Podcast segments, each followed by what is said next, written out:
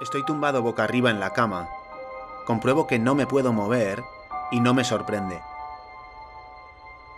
Me ha pasado muchas veces antes. Es una situación muy extraña y no puedo estar seguro de si estoy dormido o despierto. El ambiente en la habitación se enrarece por momentos.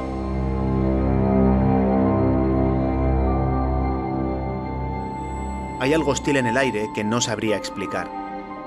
Parece que podría haber alguien, pero lo cierto es que no se oye ni se ve nada.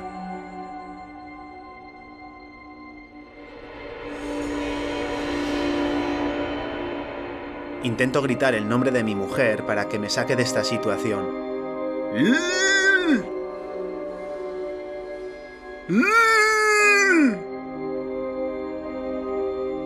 No consigo hablar. Lo intento con más fuerza, pero solo salen ruiditos de mi garganta, y ni siquiera sé si son audibles en el mundo vigil. De repente, el brazo de mi hija cuelga inerte desde el armario hasta un lado de mi cara.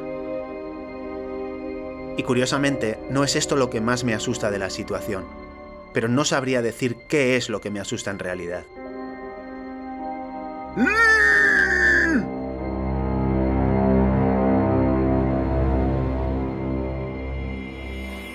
Después de un rato peleando inútilmente por despertar a mi mujer, me despierto espontáneamente y compruebo que estoy en el mismo sitio pero en un ambiente de absoluta normalidad, y el brazo de mi hija sigue adherido a su hombro en la habitación de los niños.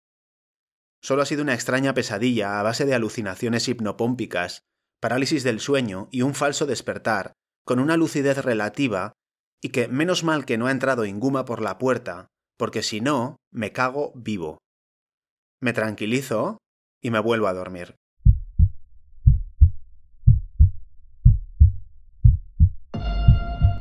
Soy Sigor Madaria y esto es La Atiendo.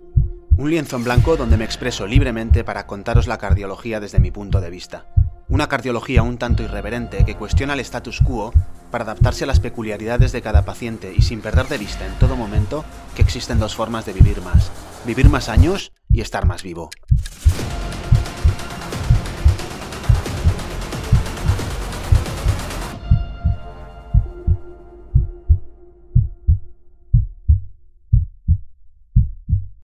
Hace un tiempo me leí el tercero de la trilogía de Dolores Redondo, Ofrenda a la Tormenta, y un artículo de revisión sobre el síndrome de Brugada que me han motivado para indagar en las causas y la mitología de la muerte súbita nocturna. Así, poco a poco, fue tomando forma un artículo algo distinto de los anteriores. Tuve que dividir el contenido en microcapítulos para hacerlo un poco más ameno y conservar la coherencia entre las partes. Resumen de los apartados. 1. Inguma, el genio de los malos sueños. 2. Sunds, síndrome de muerte súbita inexplicada nocturna. 3. El síndrome de Brugada. 4. Predisponentes y precipitantes. No os asustéis que si os parece un poco técnico, lo que viene a continuación, eso sí que da miedo. 5. Los Hmong, el denominador común. 6. Terrores nocturnos y 7. Herío, el desenlace. Se desata la arritmia y la tan espeluznante muerte perfecta. Es espeluznante porque acaba de un plumazo con la vida de un ser perfectamente sano hasta ese momento.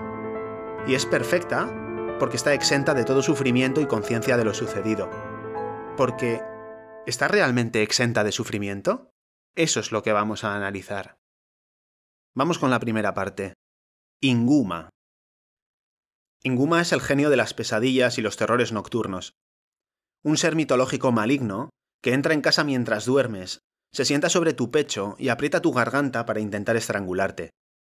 Así explica la mitología vasca los malos sueños y los diversos síntomas y problemas de salud que se presentan durante el descanso nocturno.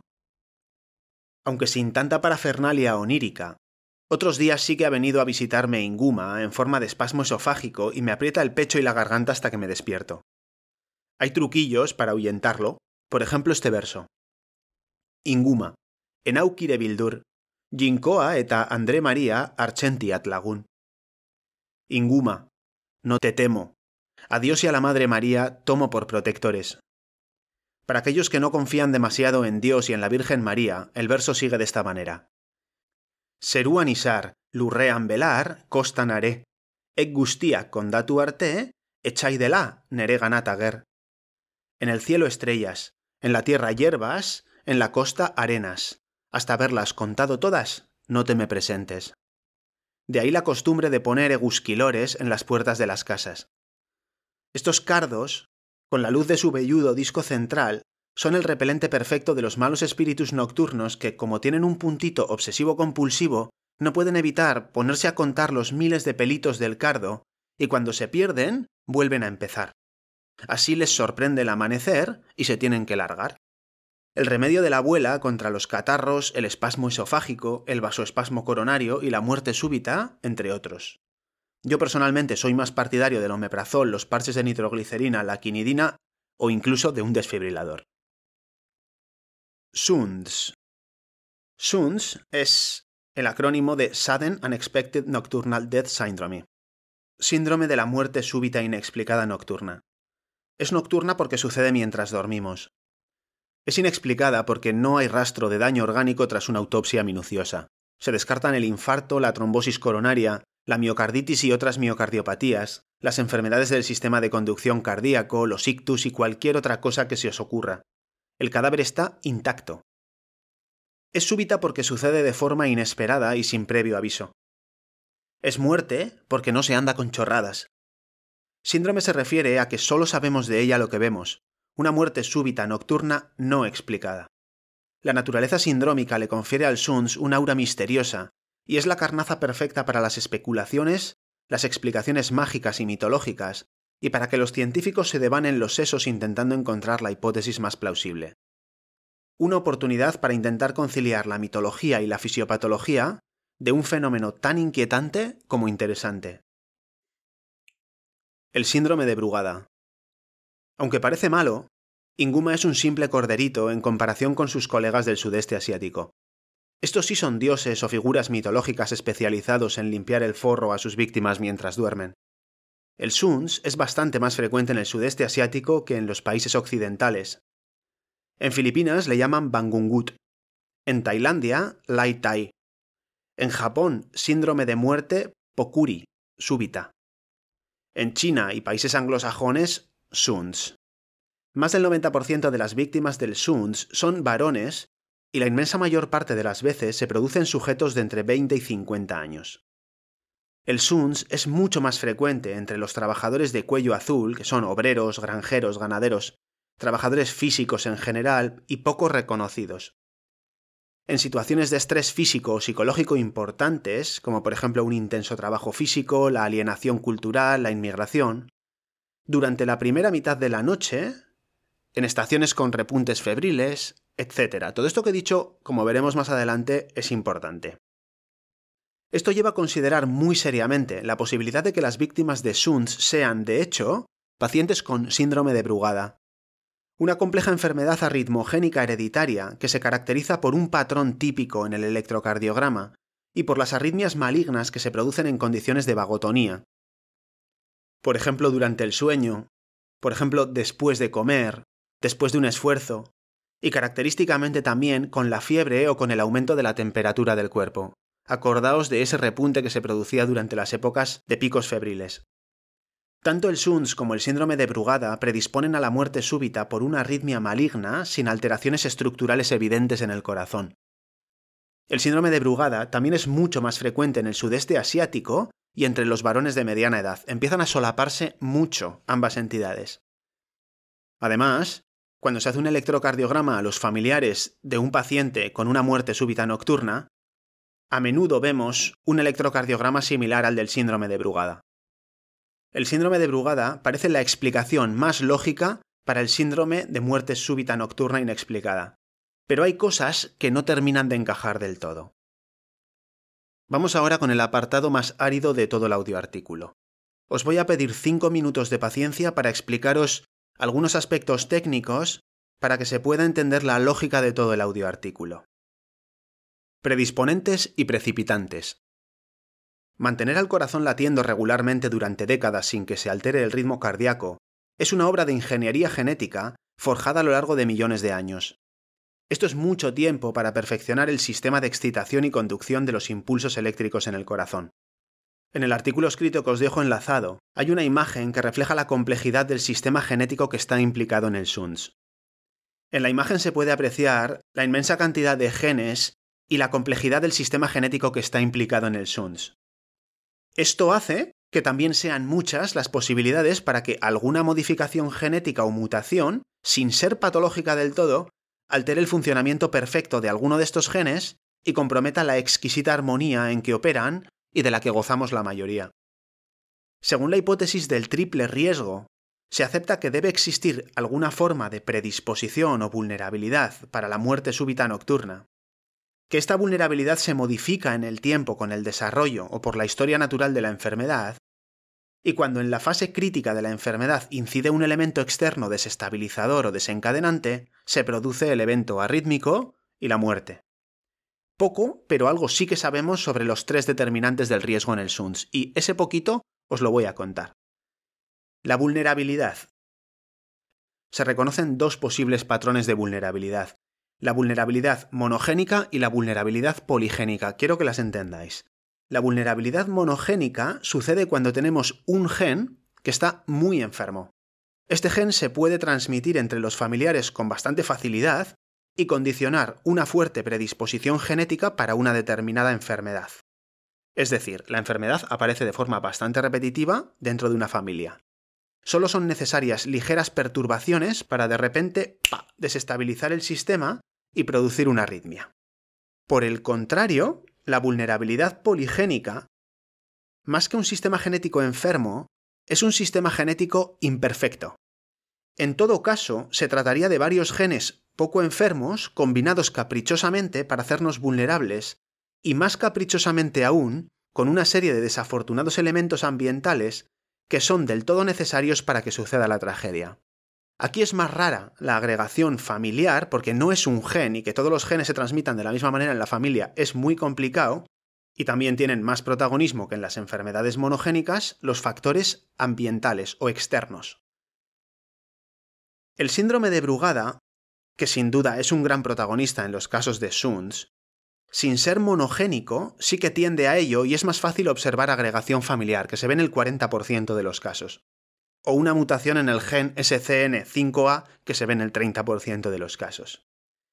A veces el SUNS se presenta de forma monogénica, pero en general parece que, a diferencia del síndrome de Brugada, se rige por un comportamiento bastante más poligénico con una baja tasa de casos familiares y mutaciones malignas.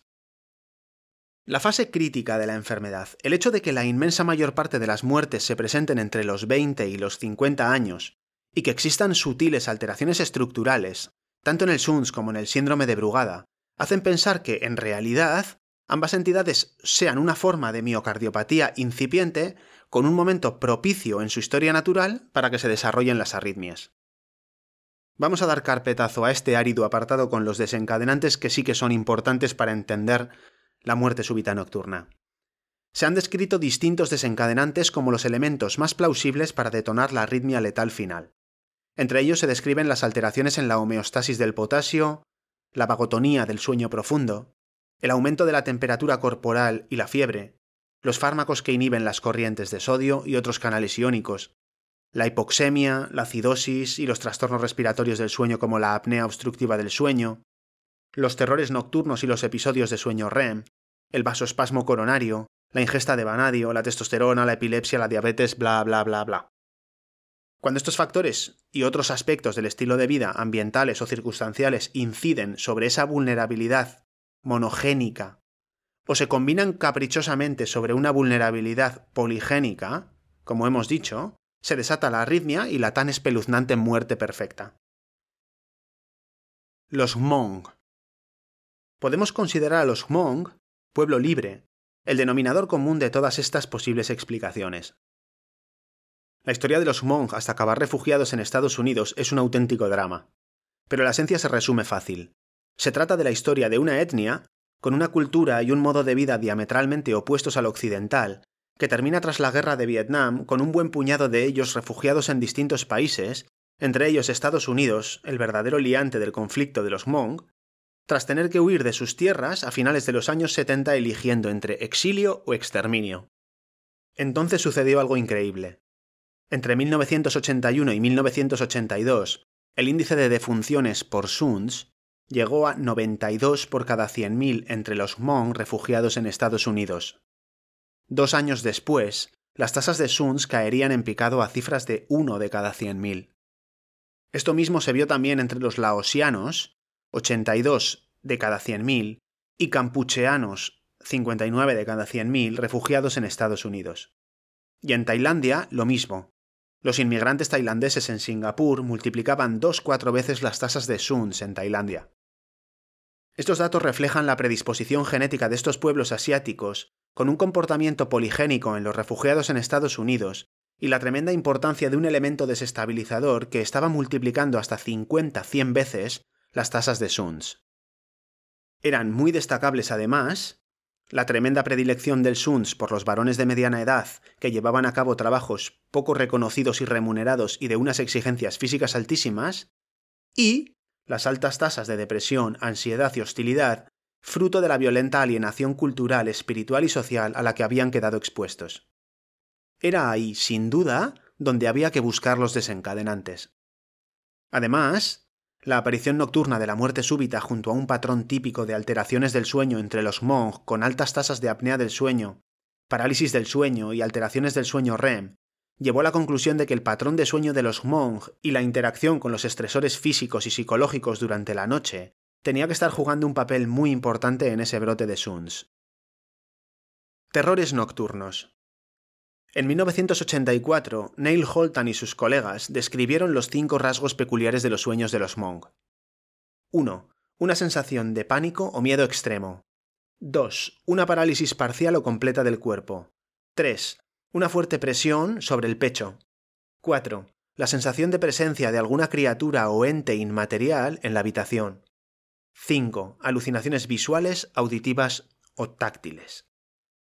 Los terrores nocturnos son un tipo de trastorno del sueño que se caracteriza por vocalizaciones, gritos, patadas, movimientos violentos o clónicos y una fuerte descarga de adrenalina que hace sudar y dilata las pupilas del soñante y acelera su pulso y su respiración. Son típicos durante el primer tercio o mitad de la noche y en adultos de entre 20 y 30 años. La violenta descarga adrenérgica se produce en las fases profundas del sueño sincronizado, precisamente cuando la activación vagal es más intensa. Retorcido cóctel vegetativo que constituye un paraíso arritmogénico. En ocasiones puede coincidir con síntomas de sonambulismo como incorporarse o levantarse asustado y escenificar parte de la ensoñación. No pasa inadvertida la tremenda similitud entre los factores de riesgo para los terrores nocturnos y para el SUNS y cómo se ensañan estos con los pobres Hmong. La ansiedad y la depresión son reconocidos factores de riesgo para presentar terrores nocturnos.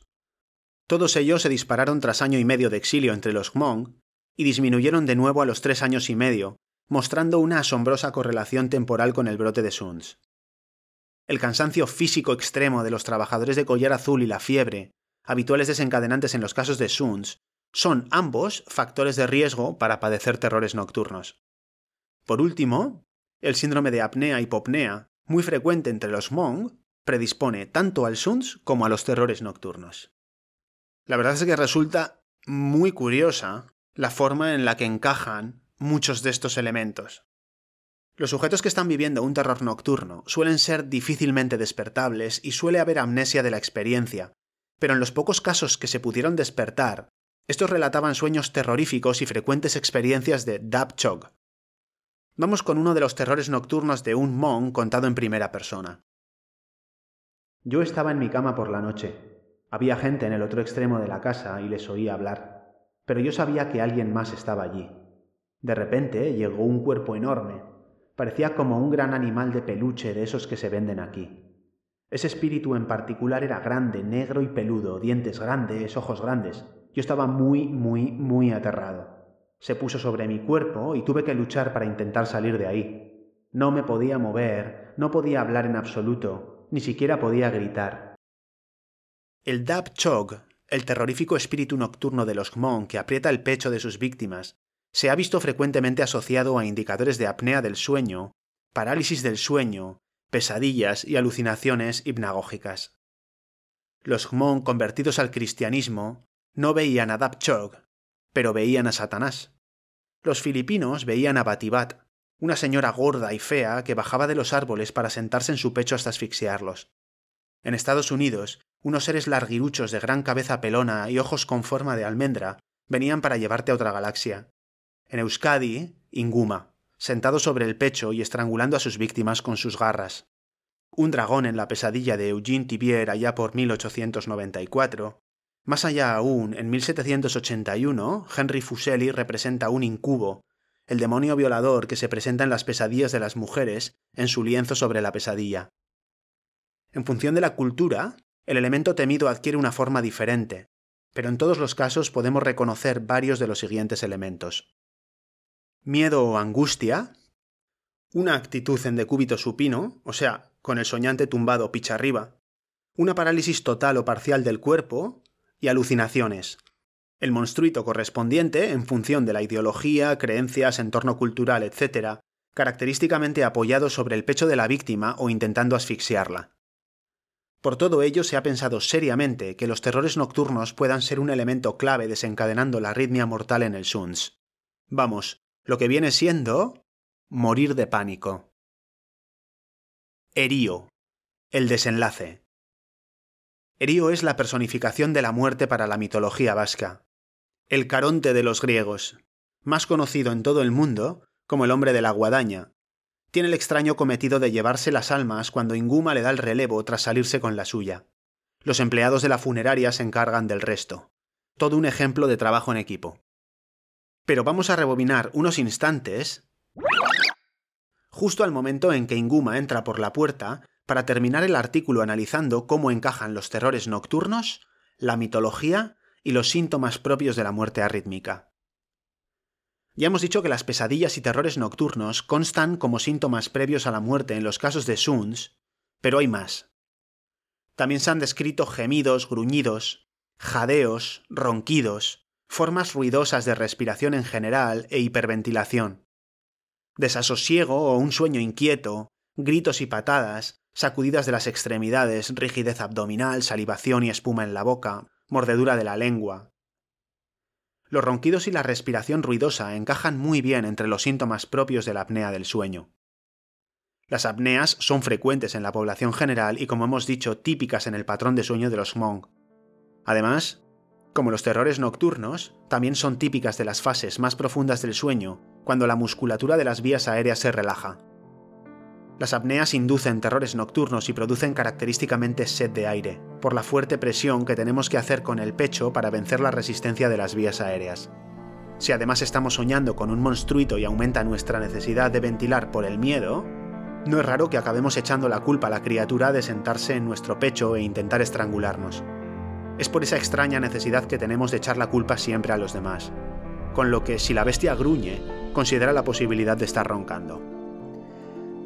La causa más frecuente de opresión precordial durmiendo probablemente sea el espasmo esofágico, y seguramente explicará alguna de las sentadas del monstruito en algún que otro pecho, pero son benignos y no es probable que tengan nada que ver con el SUNS. Sin embargo, la opresión torácica del espasmo esofágico es indistinguible de la angina de pecho que se produce con el espasmo coronario, que aparece característicamente por la noche, pero que también puede desencadenarse por emociones intensas como el pánico. La concurrencia de los terrores nocturnos con las escenificaciones sonámbulas del tío incorporado en la cama mirando fijamente a la nada, ojos abiertos, pupilas dilatadas, en una actitud de pánico inconsolable y emitiendo gemidos, ruiditos y demás vocalizaciones, eso debe de ser Bangungut, levantarse y gemir en sueños, la forma en la que los filipinos denominan al Suns. Los gritos son especialmente significativos, podrían denotar tanto dolor como miedo y recuerdan inevitablemente a Lai Tai, el nombre tailandés para el Suns, que significa literalmente Lai, fuerte gemido durante el sueño o de pánico, y Tai, muerte. Y sin duda, la respiración agitada y rápida, el desasosiego, las sacudidas de las extremidades, los gritos, no pueden ser otra cosa que una lucha estéril intentando escapar de las nalgas de Batibat se están juntando la hipoxia, la acidosis y la hipopresión torácica de las apneas obstructivas o la isquemia miocárdica del espasmo coronario, con un corazón al que la adrenalina del terror nocturno le cae como un balde de agua helada, precisamente cuando más relajado estaba. No hace falta mucho más para cargarse a alguien de una arritmia. Así los tics, Los espasmos musculares y las sacudidas epilépticas nos advierten de la disminución del gasto cardíaco y la falta de riego en el cerebro. Y la respiración agónica y los estertores de la aparición en escena de Erío, arrancando al ser soñante del cuerpo yaciente a través del aliento e invitándole a un viaje sin billete de vuelta al más allá o al vaya usted a saber dónde. Intentaré no pensar en nada de esto durante mi próximo terror nocturno, y seguro me lo pensaré dos veces antes de decir eso de por lo menos se fue sin sufrir.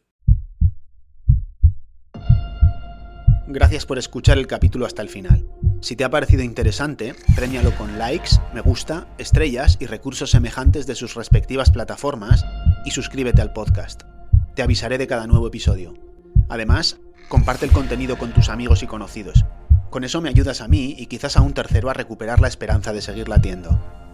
Por último, si tienes algún problema cardiológico y sientes que necesitas ayuda para llevar una vida activa y adaptada a ti, contacta conmigo a través de mi web sigormadaria.com. Nos vemos en el próximo episodio.